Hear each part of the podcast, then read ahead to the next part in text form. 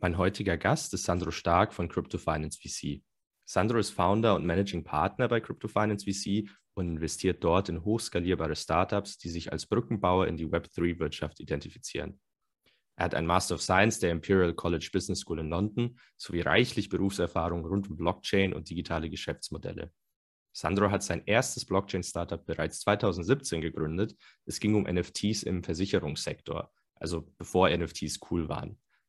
Vorher war er lange bei Microsoft tätig. Bei einer Zwischenstation als Global Innovation Lead bei der Allianz hat Sandro am Allianz-Coin gearbeitet. Recht bald hat es ihn dann aber zurück ins Startup-Umfeld gezogen. Er hat im Januar diesen Jahres gemeinsam mit Axel Reutsch Crypto Finance VC gegründet und sitzt nun wieder direkt am Brutkasten des neuen Internets, des Web3.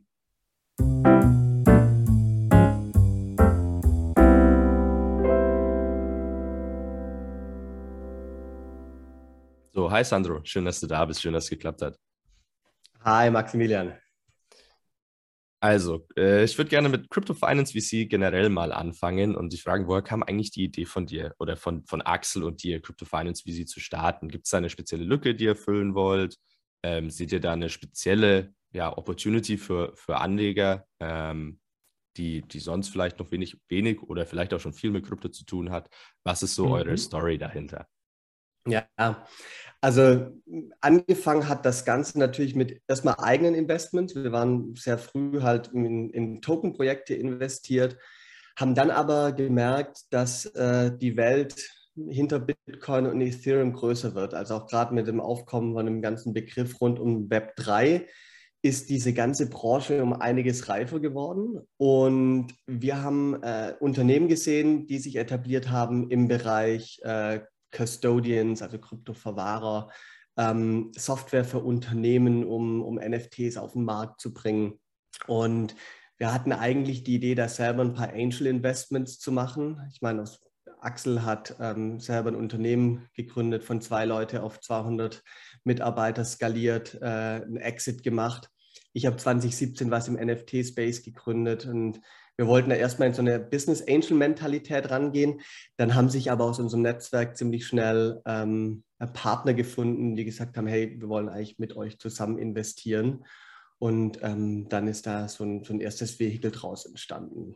Das ist so ein bisschen die, die Historie, wie wir da eigentlich, ja, wie die Jungfrau zum Kinde zu, zu Crypto Finance VC gekommen sind. Ja, ist ja gut. Ich meine, das ist ja der, der schnellste Proof, wenn man wenn man sowas selber machen will und direkt schon von Leuten hört, halt, äh, ich, ich würde auch gerne mitmachen. Ähm, also dann weiß man sofort, dass man ähm, auf der richtigen Straße ist, sozusagen auf dem richtigen Weg. Ja.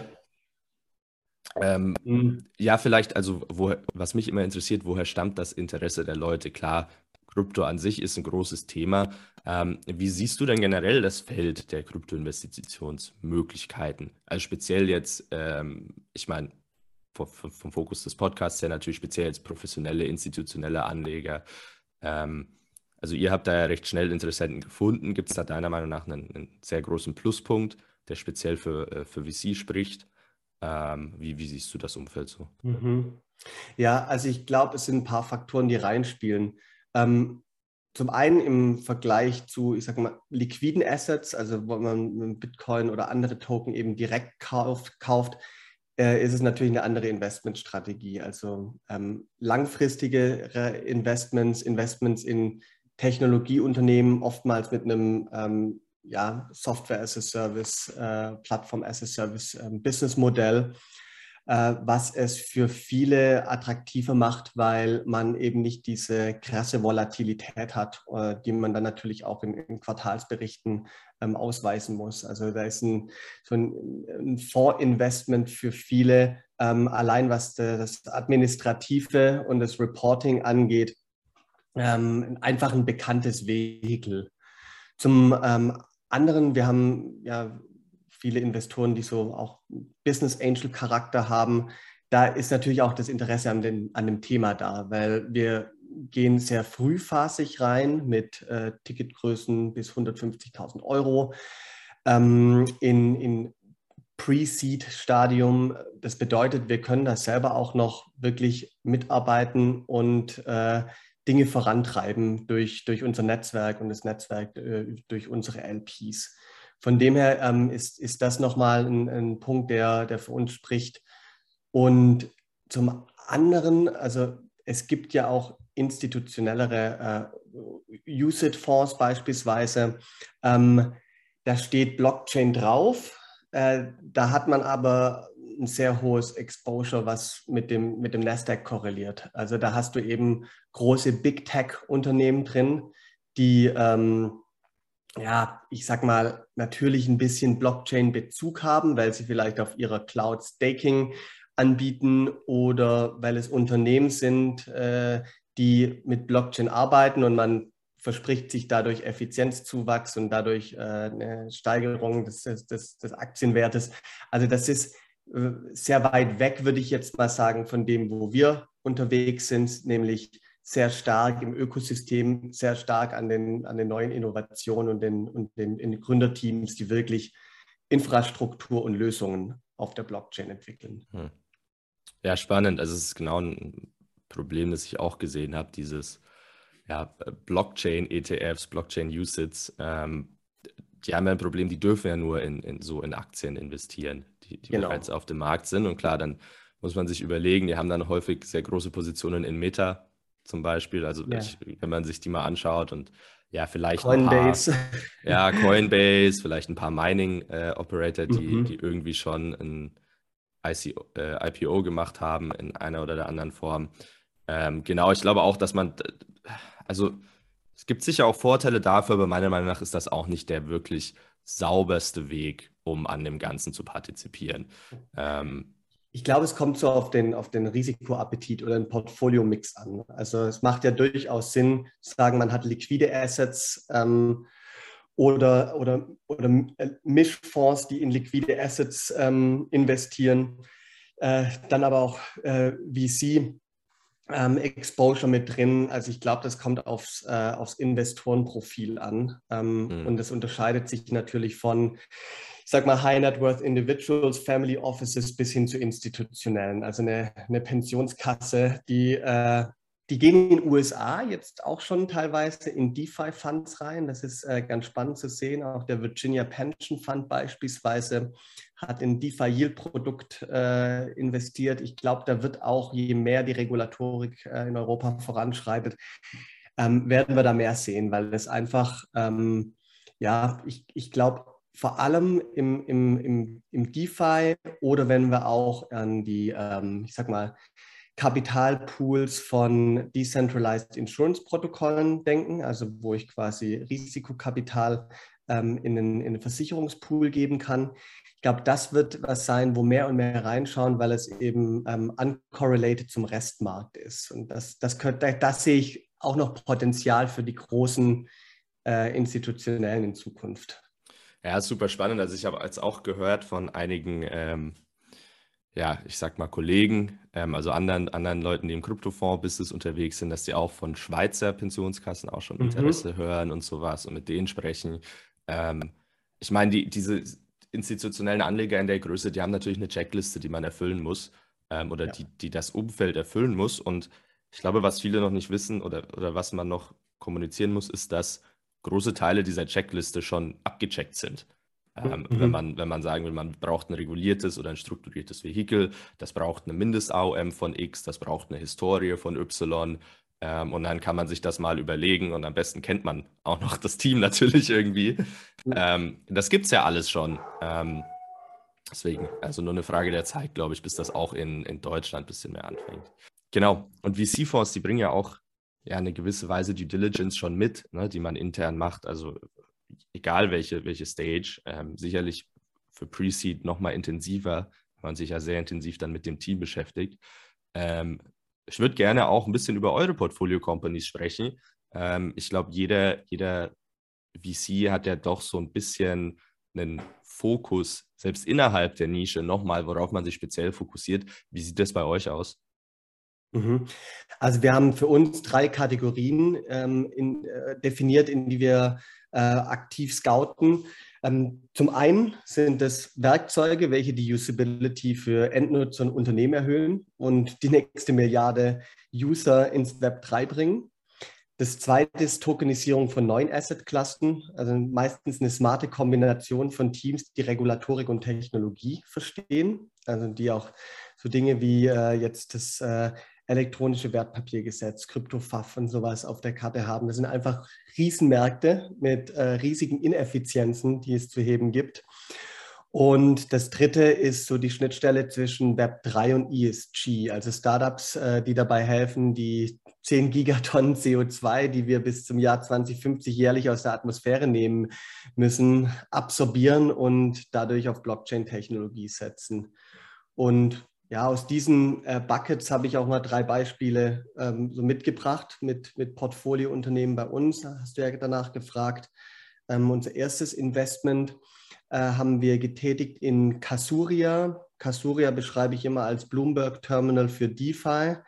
Ähm, was Casuria gebaut hat, ist ein, ein Datendashboard, sodass semiprofessionelle und professionelle Investoren sich sehr schnell einen Überblick über die Returns von verschiedenen äh, DeFi-Protokollen, aber auch die Kombinationen verschiedenen DeFi-Strategien ausgeben können. Also man hat ja oft verschiedene Kombinationen aus, äh, aus Lending, aus Staking, aus Liquidity Provisioning und ähm, viele der, der Plattformen ähm, oder der Aggregatoren geben die APYs äh, sehr unterschiedlich an. Also der, der, der Zins, den man dadurch erwirtschaftet, ist wenig transparent. Und ähm, um dort mehr Transparenz zu schaffen, sodass Institutionelle auch vermehrt in, in DeFi investieren können, ähm, bietet Castoria da eben die Datenplattform für. Und finden wir sehr spannend, weil es eben ja, mehr Transparenz und Sicherheit in den Space bringt ähm, und somit mehr, mehr Use Cases und mehr User. Äh, ja, Kasura hat auch die ersten äh, Kunden im Bereich von Crypto-Exchanges, die quasi mhm. äh, ihren Kunden auch äh, das Investment in so Produkte anbieten möchten. Ähm, das zweite war, war äh, Yoba. Ähm, Yoba bringt den Bitcoin-Kauf in den Retail Store, also in den Supermarkt in dem Fall. Ähm, jeder kennt es wahrscheinlich, an der Kasse hat man oft auf der linken Seite die Gutscheinkarten, wo äh, Amazon und äh, Spotify und Co. hängen. Und Kasuria hat eine äh, Cold Wallet, eine Hardware Wallet äh, entwickelt, die ich quasi im Supermarkt ähm, beziehen kann, aufladen kann. Über das Handy mache ich die ganze KYC, AML und ähm, bekomme dann nach, ein, nach Umtausch von Euro in, in, in Krypto die Werte eben auf meine, äh, auf meine Cold Wallet geschickt. Und es ist einfach auch wow. wieder eine smarte Kombination aus äh, einem, einem, sehr gut regulierten Vehikel ähm, und, einer, und, einer, hohen Nutzerfreundlichkeit. Naja, und, und, genau das, was du gesagt hast, ne? wie, wie onboarde ich die nächsten Millionen ins Web 3 und jeder steht im Supermarkt. Sehr genau. smart, ja. Ja, Nee, äh, sind wir auch gespannt. Da geht es Ende des Jahres los.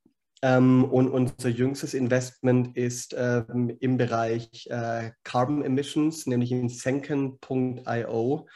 Und äh, Senken baut ein OpenSea für CO2-Zertifikate, also ein ähm, Handelsplatz, äh, wo die, wo die Take Rate um einiges äh, geringer ist als äh, über die Agenturen und, und Intermediäre, die momentan im Handel von CO2-Zertifikaten ähm, äh, beteiligt sind.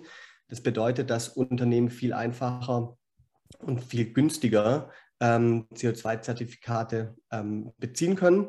Aber bei dem ganzen Thema Carbon Credits haben wir eigentlich eine, ein Problem auf der Supply-Side. Also wie kriegen wir eigentlich mehr äh, Projekte, die die CO2 absorbieren, ähm, äh, gestartet und da arbeitet Senken an einem Future Marketplace, wo ich auch äh, Projekte im Bereich Aufforstung, äh, Direct Air Capture, Algenfarmen ähm, vorfinanzieren kann. Und das wird einfach äh, ein 50 Milliarden Markt laut McKinsey in den nächsten zehn Jahren. Deswegen ähm, schauen wir uns den Bereich CO2-Zertifikate und Tokenisierung gerade noch äh, viel genauer an. Sehr spannend. Ähm, ist ja quasi auch noch ein Schritt weiter als nur, nur Code, quote unquote, ja. ähm, ist dieses CO2-Zertifikate auf Blockchain, sondern eben, wie du sagst, ein Zweitmarkt. Ähm, super spannend finde ich äh, ja daran, dass, dass sie eben auch die Möglichkeit geben, für die Carbon Removal Projekte ähm, da auch äh, vorzufinanzieren. Verbindet, vereint ja im Grunde zwei Makrotrends, große Trends, ähm, die für viele aber auch im Gegensatz stehen. Ne? Also Blockchain oh, auf der einen Seite, auf der anderen Seite Sustainability Net Zero. Da läuten bei vielen erstmal die Glocken, muss aber nicht so sein, stimmt auch gar nicht. Äh, vielleicht magst du ja mal einen, einen, Versuch wagen, den Mythos da aufzuklären. Ähm, weil ich glaube, die Frage gibt es immer wieder, Blockchain und ESG und ähm, die Leute verstehen vielleicht oft nicht, dass nicht alle Blockchains gleich sind. Ähm, vielleicht kannst du da mal ein bisschen Einblick geben. Genau, also ähm, die Blockchains, die meistens als erstes natürlich in der Kritik stehen, sind die Proof-of-Work-Blockchains, darunter ähm, ja vor allem Bitcoin als die, die bekannteste. Ähm, und das ist natürlich allein schon eine Diskussion für sich, äh, wenn, man, wenn man die Türe aufmacht äh, und sagt, okay, äh, Bitcoin bietet äh, quasi den Zugang für Milliarden von Menschen zu einem Finanzsystem, ähm, hat einen Energieverbrauch, der vielleicht vergleichbar ist mit dem, mit dem heutigen Finanzsystem, wenn man mal alles mit reinrechnet. Also da gibt es ja verschiedene mhm. Ansatzpunkte, dass man sagt, es ist ja nicht so, dass unser derzeitiges Finanzsystem quasi Net Zero ist. Ja, weit davon aber, entfernt, oder? Genau, aber das ist, das ist eine Diskussion, die will ich gar nicht aufmachen, weil die ist an sich schon so, so komplex und auch oft sehr emotionsgetrieben. Ähm, aber wenn man mal die Projekte anschaut, auf, der, auf denen die meisten, ähm, vor allem NFT-Projekte äh, von großen Marken gerade stattfinden, ähm, das haben wir zum einen oft auf, ähm, auf Ethereum, was momentan ja auch noch eine Proof-of-Work-Blockchain ist, aber wenn die Timeline äh, eingehalten wird, noch in diesem Jahr auf Proof-of-Stake äh, umgestellt wird. Somit hat äh, die Ethereum-Blockchain dann einen sehr geringen CO2-Footprint und ähm, haben dann natürlich noch mit Layer-2-Lösungen äh, auch geringere äh, Transaktionsgebühren, ähm, wie beispielsweise Polygon, was ich glaube, Polygon hat inzwischen äh, einen, äh, einen, einen, super negativen CO2-Footprint, ähm, weil Polygon selber auch Offsetting betreibt. Ähm, genau, aber in, in Zukunft, glaube ich, wird das noch eine viel größere Rolle spielen. Und der Großteil der Projekte, weil die Marken merken das selber, das Thema ESG ist genauso groß und genauso wichtig wie Web3, ähm, dass natürlich äh, darauf geachtet werden muss, dass, dass da ähm, CO2-neutrale Chains verwendet werden. Danke, ich glaube, das war ein ganz, ganz guter, ganz guter Ansatz, guter Versuch. Ähm, meine, es ist ja auch Teil äh, Grund dieses Podcasts, ne, dass man so ein bisschen mehr Licht äh, hinter das Ganze wirft und, und sich ein bisschen tiefer als nur diese erste Seite äh, einliest und beschäftigt mit dem Ganzen. Und da ist natürlich vollkommen recht. Proof of Stake, Blockchains müssen nicht energieintensiv sein. Klar, die andere Debatte ähm, über Bitcoin und das Finanzsystem stellen wir mal vorne weg. Ich glaube, da könnte man eine ganze Folge selber oder mehrere mhm. drum, drum aufnehmen. Ähm, genau, daher geht es ja auch, passt es ja auch gut zusammen, dass man da so ein Startup hat wie Senken, die, äh, ich gehe mal davon aus, auf, auf Ethereum oder ähnlichem bauen, ähm, irgendwas Smart Contract enabled, ähm, dann vielleicht auch Proof of Stake ja. Vielen Dank, Sandro. Ich glaube, wir erreichen langsam die Zeit. Sandro, ich würde dir dann gerne noch eine Chance geben, den Leuten zu sagen, wie man dich erreichen kann. Vor allem als Startup vielleicht auch, das das Funding sucht oder generell, wie man, wie man sich mit dir austauschen kann.